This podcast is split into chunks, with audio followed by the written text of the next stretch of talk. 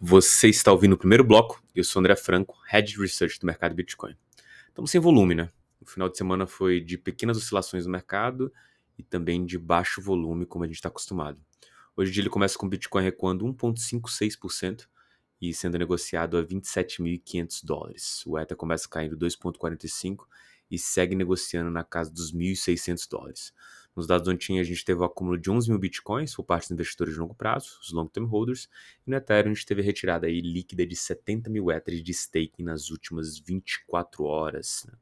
Esse cenário de retirada pontual tem acontecido, mas a nossa leitura é mais reconfortante do que preocupante aqui. A gente sabia que em algum momento a gente ia chegar num ponto de equilíbrio aqui do staking do Ether, seja pela recompensa em si, que se equalizaria ali com o custo de oportunidade dos investidores e também pela falta de demanda é, nesse exato momento aqui, é, tanto da rede em si, e obviamente isso impacta a remuneração, impactando a remuneração, impacta também como que os investidores vão sentir dispostos a travar os seus Ethers ali em stake. Então, muito normal aqui esse é, essa leitura aqui do que a gente faz de retirada pontual, porque isso demonstra a busca de um equilíbrio aí de patamar. Quantas notícias, né? Startup cripto ainda enfrentando obstáculos para levantar fundos. O valor aí no terceiro TRI totalizou menos de 2,1 bilhão em 297 negócios e é, o mais baixo em ambos aspectos desde o quarto trimestre de 2020.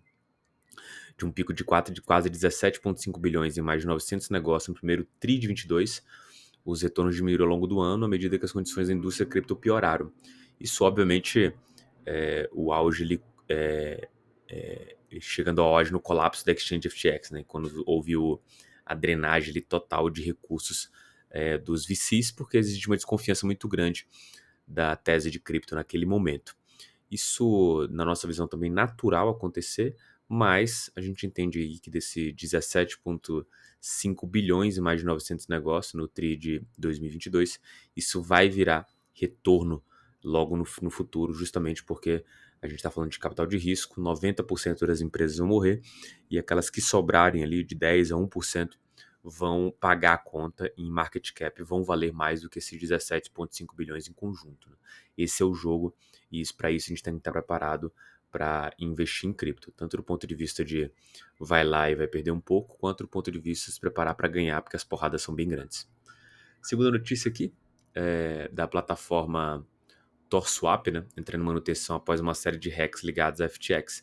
Aqui muito mais uma integração que a TorSwap acabou tendo que fazer é, com uma wallet que tem um label de FTX Exploit, né, que fez o exploit da FTX lá na derrocada final, né, drenou alguns fundos e a TorSwap entrou em modo de manutenção. Nenhuma notícia relevante até pelo tamanho da TorSwap, mas de novo, a gente vê aqui algumas coisas que acontecem no mercado cripto. Né? O pessoal continua monitorando as carteiras que fizeram alguma coisa errada e essa é, monitoração das carteiras que é, são de maus atores, ela acaba sendo escancarada em momentos como esse. A gente tem a leitura aqui do mercado justamente que acompanha isso.